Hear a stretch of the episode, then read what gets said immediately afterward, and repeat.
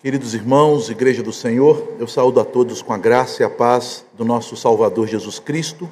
Saúdo também os irmãos que nos acompanham pela internet e convido a igreja a abrirmos a palavra de Deus na epístola do apóstolo Paulo, escrita a Tito, o pastor Tito, capítulo 1. E eu farei a leitura, peço que os irmãos acompanhem atentamente esta leitura dos versículos 5 a 9.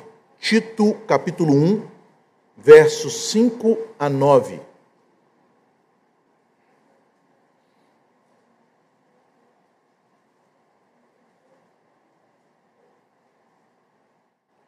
Neste mês de março, nós temos exposto do púlpito desta igreja mensagens que instruem o povo de Deus a respeito do plano do Senhor para a liderança em sua casa, que é a igreja, a coluna e baluarte da verdade, conforme está em 1 Timóteo, no capítulo 3, no versículo 15.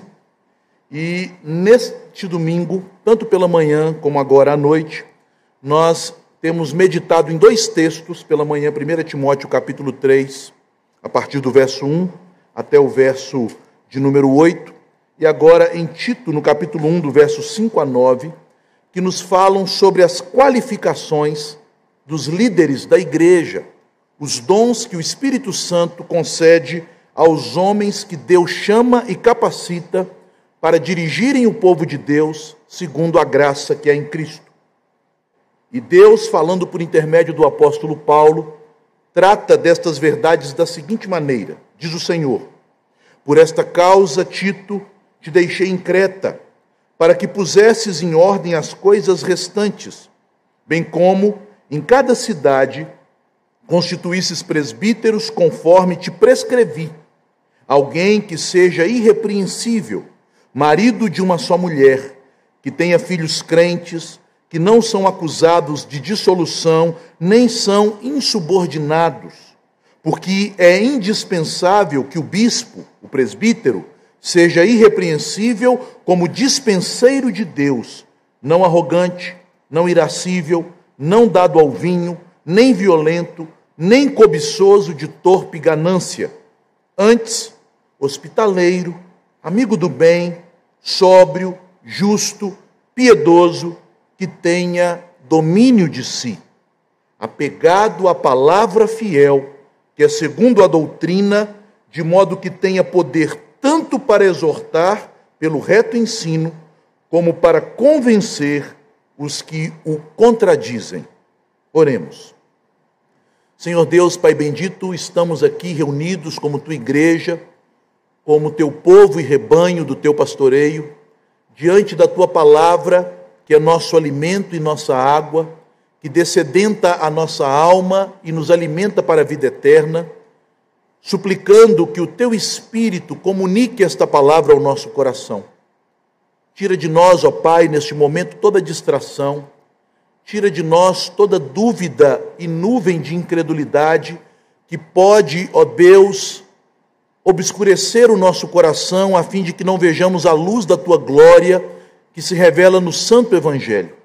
Ajuda-nos, ó Pai, a compreendermos as verdades da tua revelação a aplicá-las em nossa vida, família e igreja, a fim de que sejamos abençoados, a fim de que desfrutemos de toda sorte de bênçãos espirituais nas regiões celestiais em Cristo Jesus, para a glória do teu nome.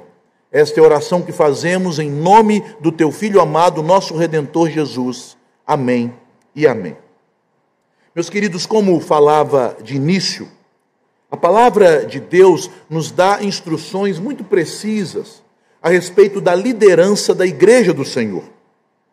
A impressão que temos que, ao falarmos destas coisas, estamos tocando em pontos que não são propriamente o Evangelho. Pontos da verdade bíblica que mais se relacionam com a administração da igreja e das coisas relacionadas ao povo de Deus. Mas percebam, meus irmãos, que tudo isto está relacionado com o próprio Evangelho. E o próprio Evangelho depende destas verdades. Porquanto, se a igreja de Deus que é a mãe dos fiéis, conforme nos diz o apóstolo Paulo na sua carta aos Gálatas, a Jerusalém celestial, que foi constituída para nutrir os crentes, a fim de que eles cresçam pelo genuíno leite espiritual da palavra, até a maturidade, a plena varonilidade de Cristo. Se a igreja não cuidar de seu culto e de sua liderança, os fiéis, os crentes que são convertidos pela proclamação do Evangelho, eles sofrerão, eles continuarão como meninos, agitados de um lado para o outro pelos ventos de doutrina, eles não chegarão à maturidade da fé e não darão um bom testemunho de Cristo. Vejam, queridos, como vive a igreja em nossos dias. Há uma crescente no meio evangélico do número de igrejas e de supostos convertidos. No entanto, esta crescente, este crescente avanço do movimento evangélico não tem sido acompanhado de um avanço de uma vida transformada, de uma vida cheia da presença do Espírito Santo. Nós não temos notado no Brasil e em outras partes do mundo um genuíno avivamento espiritual que conduz as pessoas ao quebrantamento, ao arrependimento, a uma vida transformada pela palavra e obediente à palavra.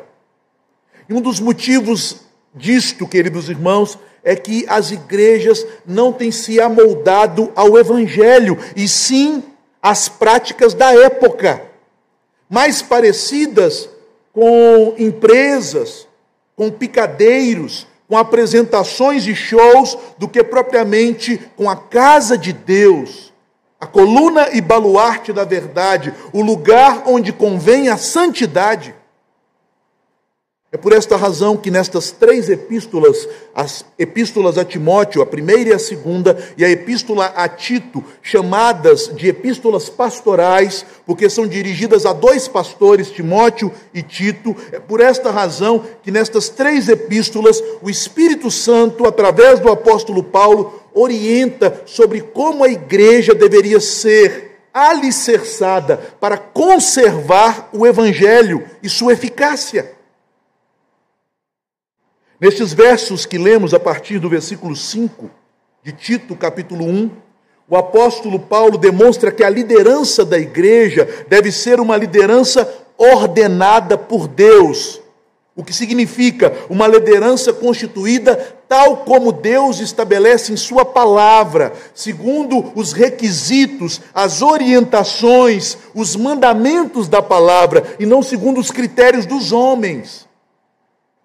Deus é o Senhor da igreja e a liderança da igreja deve estar debaixo da orientação, melhor dizendo, da ordem deste Senhor, conforme nós observamos no verso 5, que introduz o assunto. O apóstolo Paulo diz qual é o motivo que o leva a escrever esta carta. Ele declara: Por esta causa te deixei Tito, a quem a carta é endereçada nos primeiros versos, como podemos observar no versículo 4, um verdadeiro filho na fé. Por esta causa, Tito, te deixei em Creta. Creta é uma ilha do Mediterrâneo, na qual o apóstolo Paulo, juntamente com Barnabé, fizeram uma primeira missão, uma primeira incursão missionária, na primeira viagem missionária de Paulo, conforme nós podemos ler em Atos, no capítulo 13.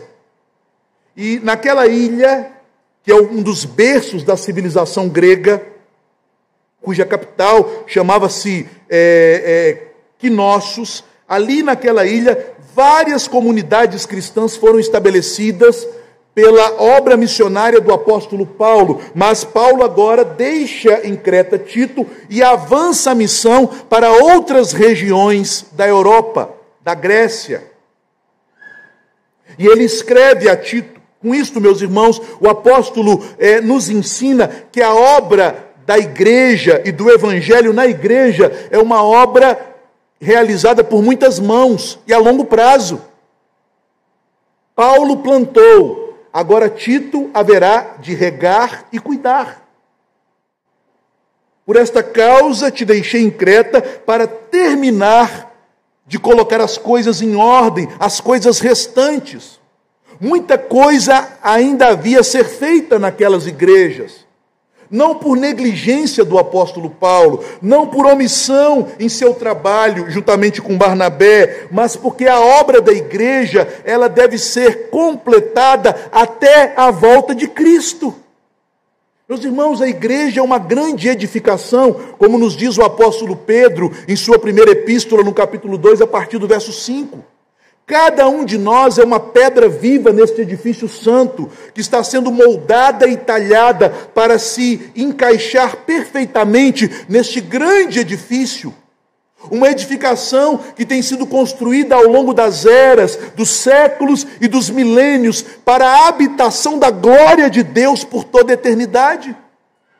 A igreja também, em 1 Coríntios, no capítulo 3, nos versos 8 e 9, é comparada a uma grande lavoura que demanda o trabalho através dos anos de plantio, de cuidado, até a colheita.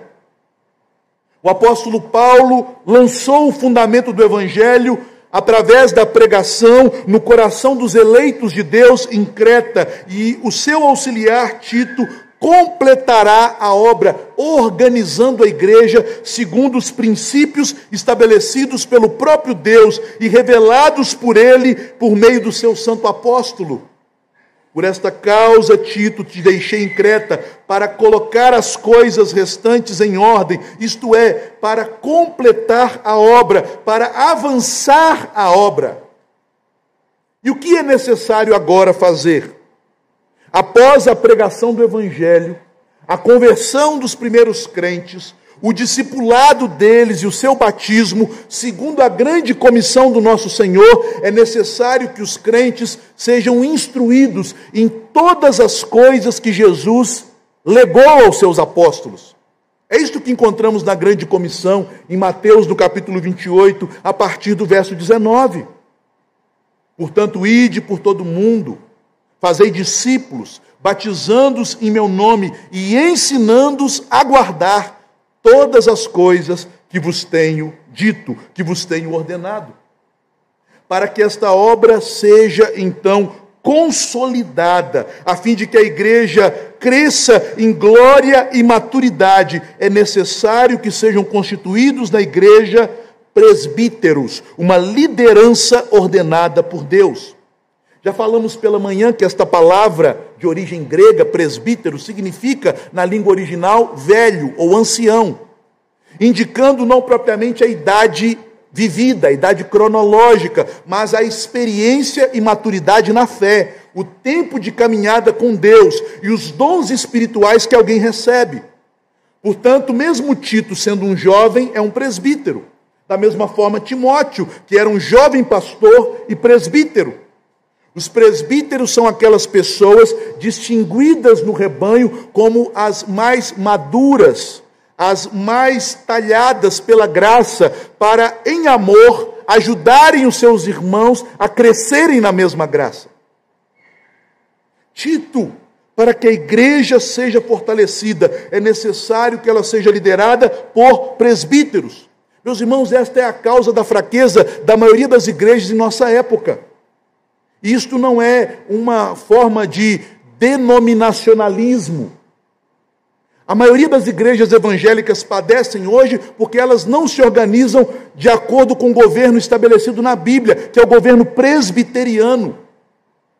Uma igreja não pode ser governada por um presbítero, por um pastor, mas por uma coletividade de pastores, por um conselho de pastores. Você deve constituir presbíteros em cada igreja. Foi assim que fez o apóstolo, conforme nós encontramos em Atos, no capítulo 14, no versículo 23. Após pregar nas várias regiões missionárias, em especial nas regiões da província chamada Galácia, nas cidades da Galácia, Icônio, Derbe, Listra, Antioquia, o apóstolo Paulo, ele promovia em cada igreja, verso 23 de Atos 14, a eleição de presbíteros. Em cada igreja, um grupo de pastores, uma liderança conciliar. Em cada igreja, presbíteros, que eram eleitos depois de oração, com jejuns, e que eram então encomendados ao Senhor em quem haviam crido. Há, meus irmãos, um grande perigo, por melhor e mais piedoso que seja o pastor da igreja, em que uma pessoa sozinha, ou ela vai se ensoberbecer, ou ela vai se sobrecarregar. A Bíblia nos ensina que nos muitos conselhos há sabedoria, e é por isso que Deus constituiu não um apóstolo sobre os apóstolos, mas um colégio apostólico.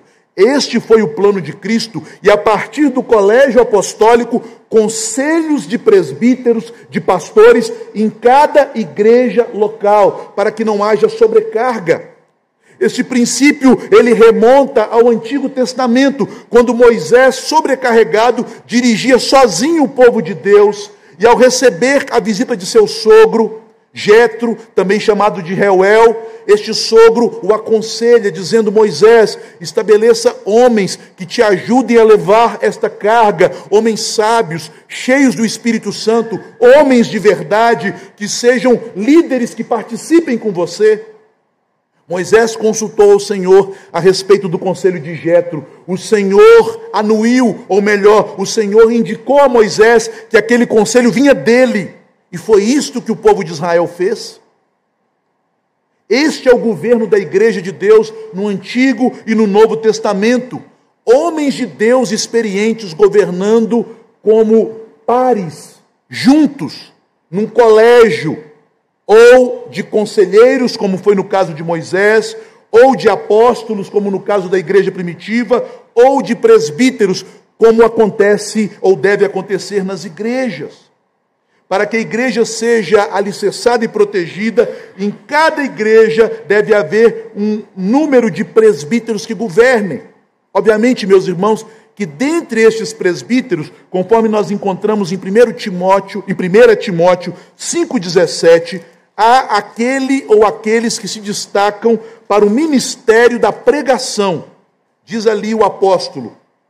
Deve, devem ser considerados merecedores de dobrados honorários os presbíteros que presidem bem, com especialidade os que se afadigam na palavra e no ensino.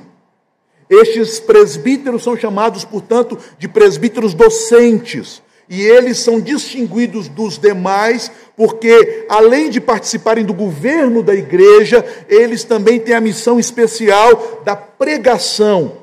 E é por isto que em Apocalipse o Senhor os chama de anjos da igreja, porque a palavra anjo significa mensageiro. Eles são os mensageiros de Deus, a voz de Deus, falando ao povo de Deus na igreja, mas não tem nenhum grau de poder acima dos seus pares. Ele é um entre os seus pares no governo da igreja e no governo possui uma função distintiva de trazer a mensagem como anjos da igreja falando em nome do Senhor. Portanto, esta é a ordem geral. E esta ordem deveria ser seguida conforme o que Deus prescreve por meio do apóstolo. Diz o final do versículo 5: conforme te prescrevi.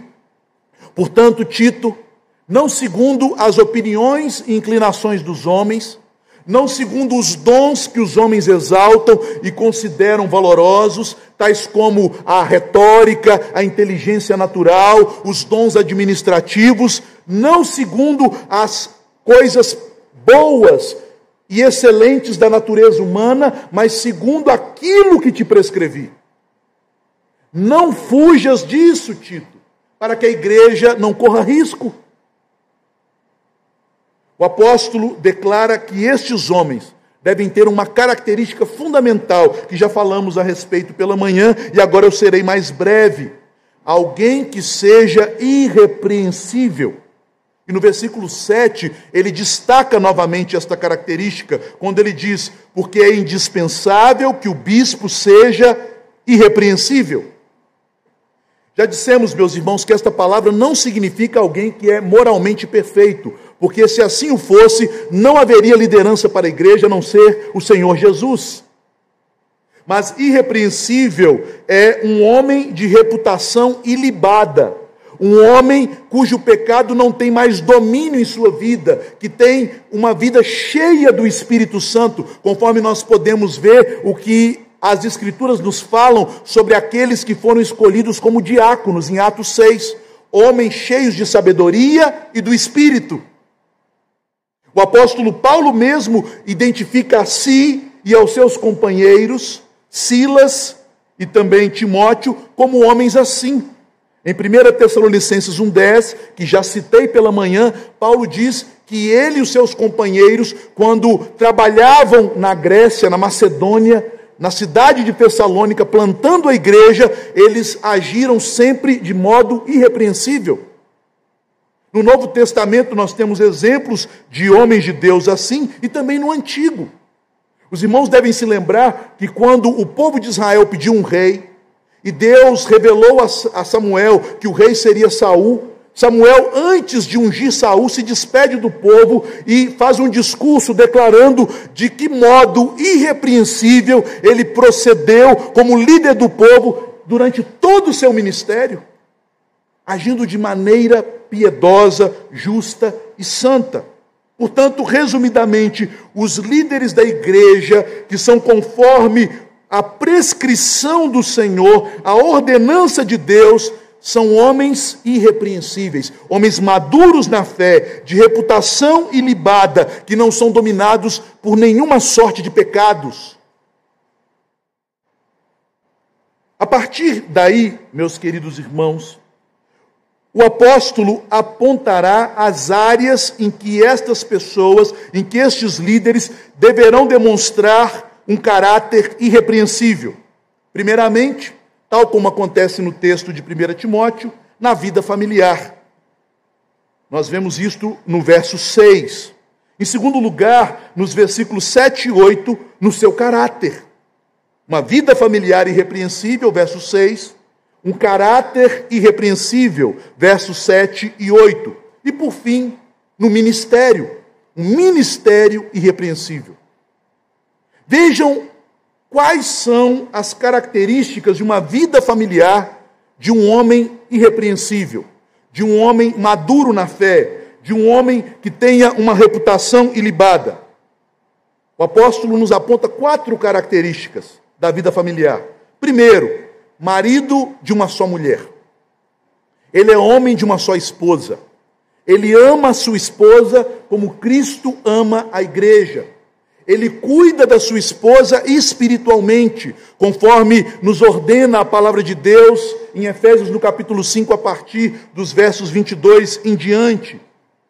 Ele torna a sua esposa irrepreensível, porque ele é irrepreensível. Percebam, meus irmãos, que em Efésios, no capítulo 5, a mesma ideia de irrepreensibilidade aparece no trato de Cristo com a igreja, que deve ser o exemplo para o trato do marido com a esposa. Diz lá o texto em Efésios, no capítulo 5, no versículo 25 em diante: Maridos, amai vossa mulher, como também Cristo amou a igreja e a si mesmo se entregou por ela. E alguns pensam que amar a esposa como Cristo amou a igreja é estar disposto a morrer pela esposa. Não é apenas isto que o texto diz, porque um exemplo é colocado adiante, em seguida, para nos mostrar como Cristo ama a igreja e, portanto, como o marido deve amar a esposa. Cristo amou a igreja entregando-se por ela para santificá-la, purificando-a pela lavagem de água pela palavra, para apresentar a igreja a si mesmo como igreja gloriosa, sem mácula, nem ruga, nem coisa semelhante, porém santa, e a expressão aqui sem defeito, ela é irrepreensível na língua original. Apresentá-la irrepreensível. Ou seja, homens cheios do Espírito Santo, vão formar esposas também cheias do Espírito Santo, ministrando a elas a palavra. Homens que não oram com suas esposas, que não leem a Bíblia com suas esposas, que não ministram ao coração das suas esposas, que não pastoreiam suas esposas, não estão aptos a pastorear a igreja de Deus. Porque quem não ama, da sua, não ama a sua própria carne, como vai amar o seu irmão?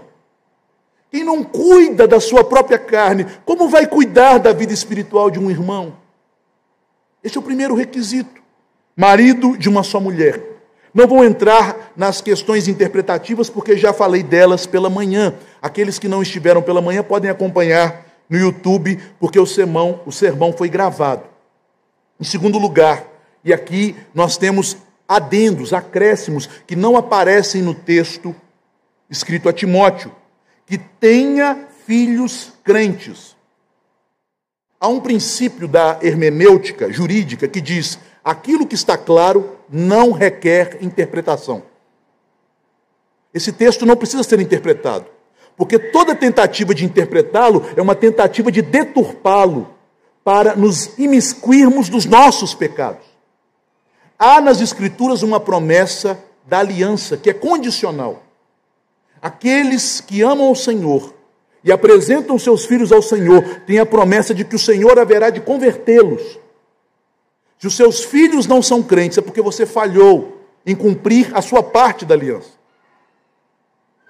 Mas Deus é tão rico em misericórdia que ele ainda pode convertê-los, porque Deus perdoa os pecados.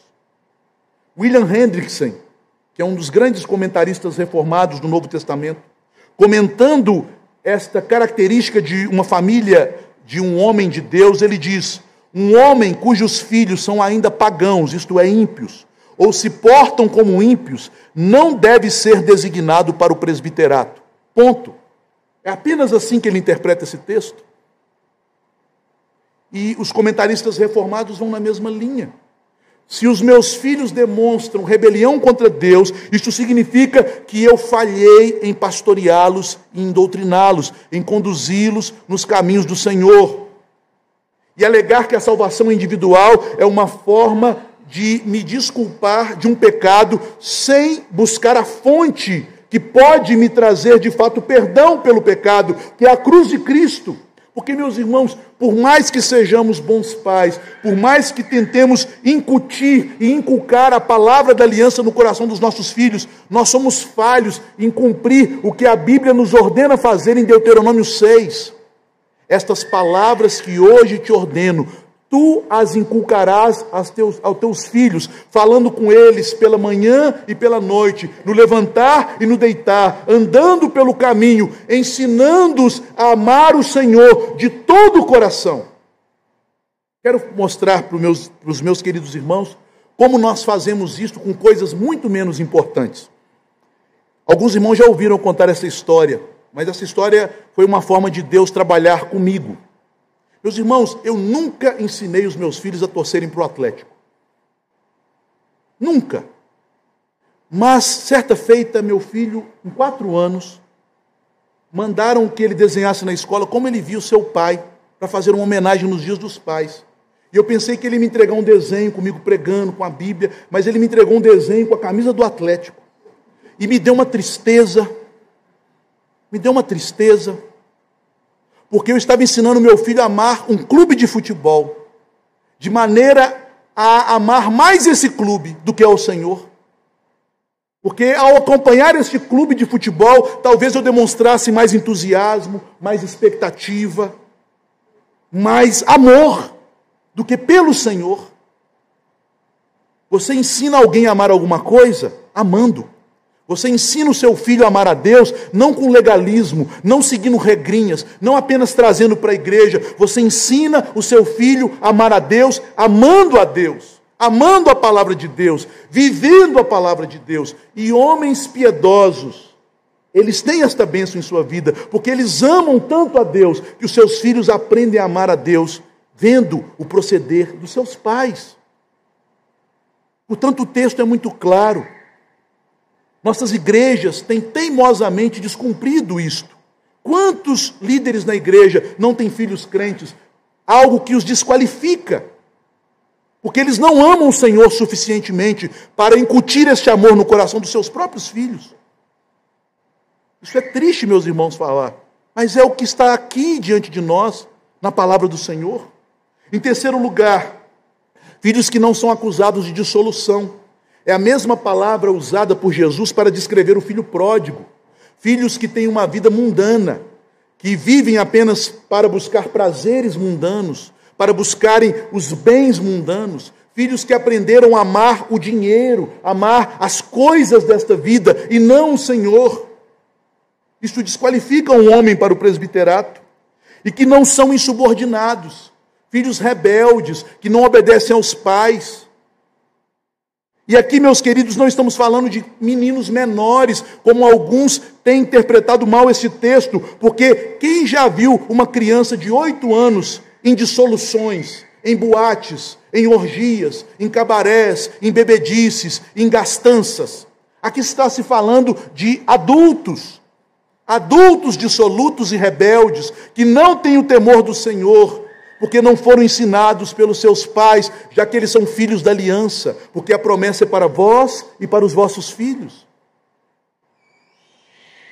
Uma vida familiar irrepreensível, fruto da presença do Espírito Santo no coração daquele homem, no coração de sua esposa, no coração dos seus filhos. Uma casa que é uma pequena igreja e que produz avivamento e conversões.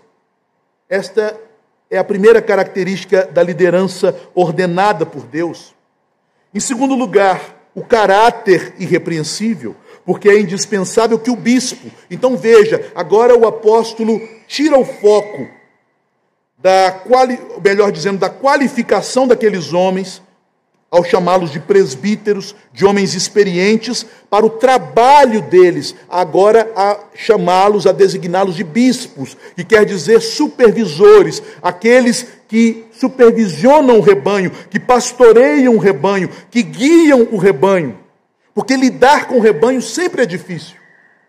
Lidar com o rebanho sempre haverá de provocar o pior de nós, que é a nossa carne. Portanto, estes homens têm que ter um caráter forjado pelo Espírito Santo, depurado pelo fogo da provação e aprovado por Deus. Eles são despenseiros de Deus, isto é, eles são mordomos na casa de Deus, são administradores das bênçãos de Deus para o povo de Deus, e para fazerem isto, eles têm que ter um caráter aprovado pelo Senhor. O apóstolo nos fala de cinco vícios que não podem aparecer na vida de um líder. E depois, no verso 8, quando ele diz antes, ele contrapõe a estes vícios seis virtudes espirituais que eles devem possuir. Vejam, meus irmãos, que estes vícios estão ligados a questões muito práticas. Ele diz, primeiramente, não arrogante. Porque, como uma pessoa arrogante vai lidar com ovelhas, às vezes teimosas? Com ovelhas muitas vezes mal educadas, com ovelhas rebeldes. Uma pessoa arrogante tenderá a se afastar delas, a não se aproximar, a se isolar, não irascível. Porque ao lidar com ovelhas é preciso paciência. Ovelhas muitas vezes são tardias em compreender o que é bom para elas. Então ele não pode se irar, perder a paciência, perder a calma não dado ao vinho. A ideia no original é alguém que não se assenta tranquilamente para beber. Não pode ser alguém preguiçoso, que busca o seu próprio prazer, a satisfação da sua carne, porque uma pessoa assim não se envolverá. Eu já disse pela manhã e queria frisar que o vinho aqui serve como uma metonímia, como uma parte pelo todo, o prazer sendo colocado à frente do dever. Quantos homens são mais preocupados com seus lazeres, com seu celular, com as suas coisas particulares, com seus hobbies, do que com sua família, sua esposa e seus filhos? Essas pessoas não são aptas para liderar a igreja, porque a igreja demanda de nós, muitas vezes, resignação, abrir mão do nosso prazer em favor de outros, não dado ao vinho, não violento para não irromper contra as ovelhas, mas para ajudá-las em suas fraquezas, e não cobiçoso de torpe ganância, já que estes homens lidarão com a administração dos recursos da igreja, e eles serão tentados à usura, à cobiça, outras vezes ao pecado da simonia, que é mercadejar a fé, falar aquilo que agrada as pessoas, a fim de que as pessoas retribuam com seus bens vender a fé como se fosse uma mercadoria. Portanto, estas pessoas devem ter um coração confiado de que Deus a sustenta. E é Deus também que sustenta a sua igreja. Estes cinco vícios não podem aparecer na vida de um homem que é líder na igreja, que tem um caráter irrepreensível. Antes, diz o verso 8, eles devem ter as seguintes seis qualidades: hospitaleiro, ele deve estar sempre pronto a acolher e a receber quem precisa.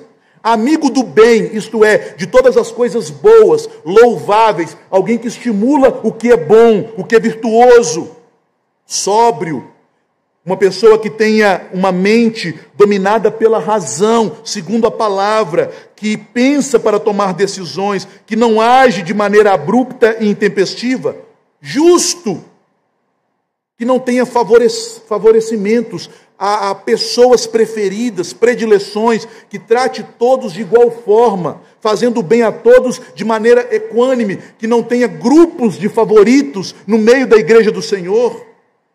Piedoso, alguém que tenha amor profundo por Deus, temor pelo Senhor e pelas coisas de Deus, e por fim, que tenha domínio próprio, que indica alguém, conforme nós sabemos do fruto do Espírito em Gálatas, que seja cheio do Espírito Santo de Deus.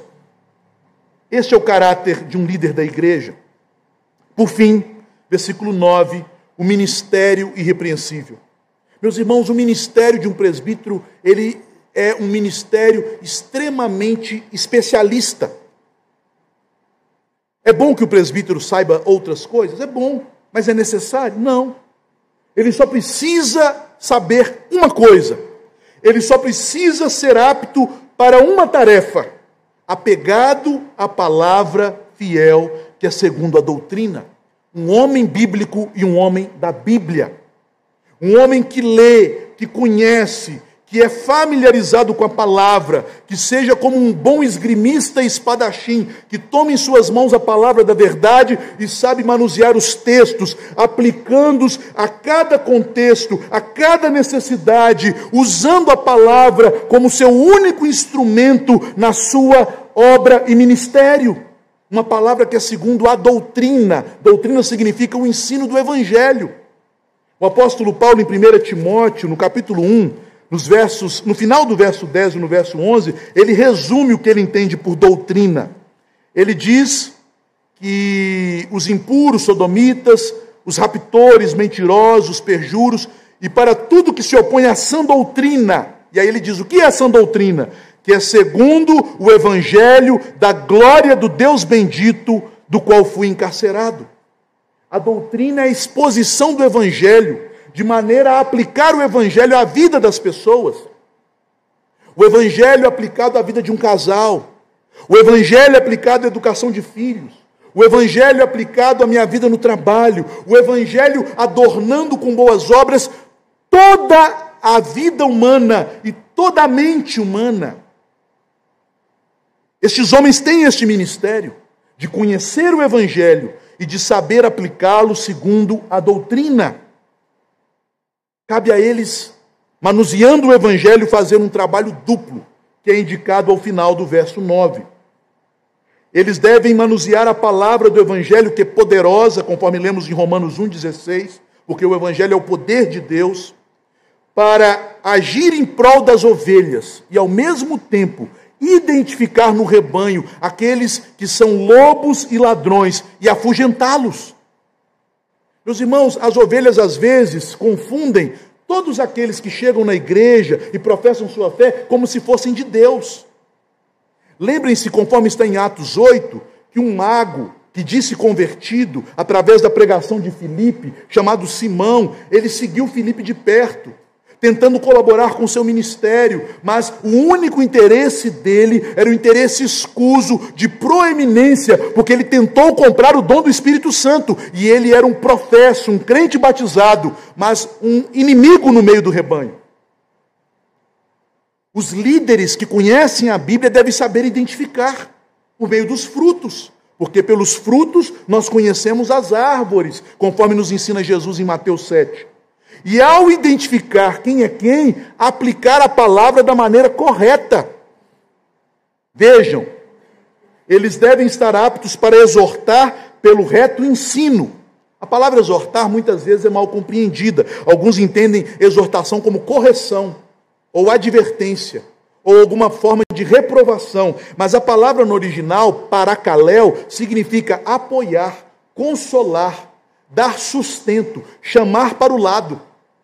Então, o líder da igreja, o ministro que é irrepreensível em seu ministério de bispo e presbítero, ele deve identificar os que estão fracos, abatidos, os que estão sendo atacados e assediados por Satanás, aqueles que têm desfalecido com as tentações e aplicar na vida deles a palavra, a sã doutrina, a fim de apoiá-los, fortalecê-los em Cristo.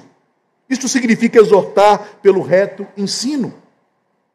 Porque, meus irmãos, infelizmente na igreja, o apoio e consolo tem sido dado não pelo reto ensino da palavra, mas pela psicologia. A psicologia substituiu o evangelho. Eu não quero dizer que a profissão de psicólogo é inútil, não. Há pessoas que padecem traumas graves e precisam de psicólogos, mas a maioria dos problemas que os crentes têm buscado auxílio em psicólogos são problemas que se resolvem com a palavra.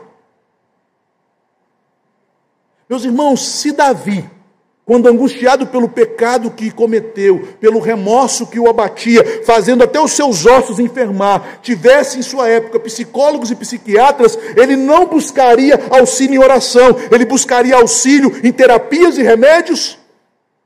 Mas é isso que os crentes têm feito. O conforto da igreja se dá pela palavra que de maneira reta, de maneira poderosa, é aplicada ao coração. Os púlpitos se tornaram muito mais centros de entretenimento ou de autoajuda do que centros de cura pela ministração do reto ensino da palavra. A segunda tarefa é convencer os que contradizem. O verbo traduzido aqui, convencer, significa reprovar os que contradizem, corrigir e admoestar os que contradizem.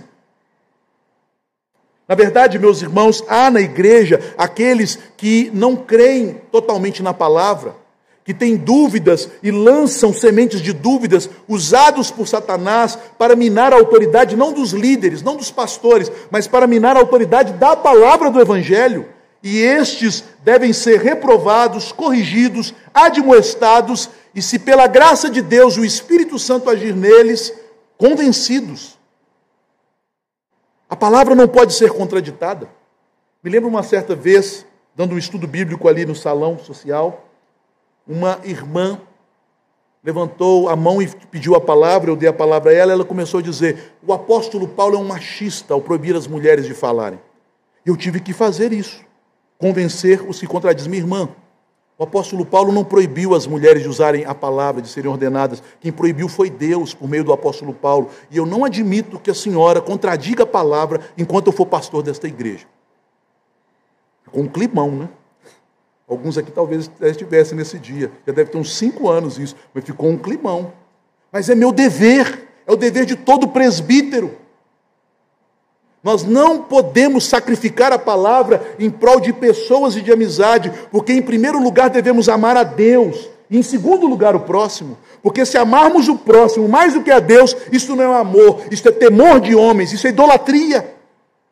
Com todo respeito, eu falei a esta irmã: minha irmã, é a palavra. Você não pode dizer contra a palavra isto. João Calvino, comentando este verso 9, ele diz: o pastor deve ter duas vozes. Com uma voz ele reúne as ovelhas, e com outra ele afasta lobos e ladrões. A Escritura fornece aos pastores o meio para fazer as duas coisas, pois aquele que é profundamente hábil nas Escrituras será capaz tanto de governar os que desejam aprender, como de refutar os inimigos da verdade. Assim, a palavra é suficiente para governar a igreja e conduzir os crentes e subjugar os inimigos de Deus. Concluindo, já passando para as aplicações. Queridos, igreja é uma bênção, mas nós devemos conduzir a igreja de maneira muito séria, porque estamos lidando com as coisas de Deus. É por esta razão que, na primeira aplicação, eu quero chamar a atenção dos irmãos para a grande responsabilidade que temos em ordenar oficiais para a igreja de Deus. A grande responsabilidade que temos de votarmos em homens e indicarmos homens para a igreja de Deus. É preciso observá-los em sua família, em seu caráter e em sua habilidade com a palavra. Se estas coisas lhes faltam, isso não quer dizer que eles são menos crentes ou que eles não são crentes, mas apenas que eles não foram chamados para o ministério e, portanto, seria temerário, principalmente para eles, conduzi-los ao ministério. Neste momento que temos nos preparado para uma eleição, tenhamos este temor, meus irmãos, por amor da igreja e por amor nosso e destes irmãos. Não votemos, não indiquemos naqueles em que não vejamos estas características que a Bíblia nos prescreve. Em segundo lugar, tal como eu disse pela manhã, todas estas características não são frutos da obra humana ou da força humana, mas são dons da graça de Deus que o Espírito opera em homens. E é interessante que aqueles que de fato têm sido chamados e têm sentido a aspiração, o desejo ao episcopado, tal como lemos em 1 Timóteo 3,1, eles são os primeiros a recuarem. Vejam, queridos, como nas vocações dos profetas, dos juízes, dos homens de Deus no passado, quando o Senhor se manifestava a eles, Todos eles geralmente diziam: Eu não sou apto, envie outro. Eu sou novo demais, como disse Jeremias. Eu não sei falar, como declarou Moisés. Não eu. Mas, meu querido irmão, se Deus tem te chamado, e se Deus tem te agraciado com caráter transformado, com uma família abençoada, e com um amor e apreço pela Sua palavra, não se acovarde. Se coloque diante da igreja do Senhor e Deus te capacitará ainda mais por meio do ministério, por meio do serviço. E finalmente, meus irmãos, a última aplicação. Falar destas coisas não é apenas falar da maneira como a igreja deve ser administrada ou conduzida, mas é falar do evangelho. Para que o evangelho seja preservado puro e íntegro em sua mensagem, em seu culto, em sua missão, é necessário que a igreja tenha uma liderança bíblica madura, homens sábios, homens cheios do Espírito Santo, para que a igreja, aos poucos, não se perverta e chegue a uma degeneração tal na qual ela se torne uma sinagoga de Satanás permanecendo apenas poucos remanescentes sofrendo no seio da igreja, como várias vezes no passado aconteceram na igreja cristã e no Israel do Antigo Testamento. Portanto, meus irmãos, ore por isto, para que Deus levante estes homens na sua igreja, para que Deus avive homens de verdade, homens cheios do Espírito Santo, que sejam homens dispostos a servir ao Senhor com sua família, pela causa do Evangelho, pela causa da igreja. Faça disto um motivo diário da sua oração, e Deus se alegrará em nos conceder esta bênção, porque o Senhor Jesus nos prometeu que nós devemos rogar ao Pai trabalhador, trabalhadores, e Ele enviará trabalhadores para a sua seara.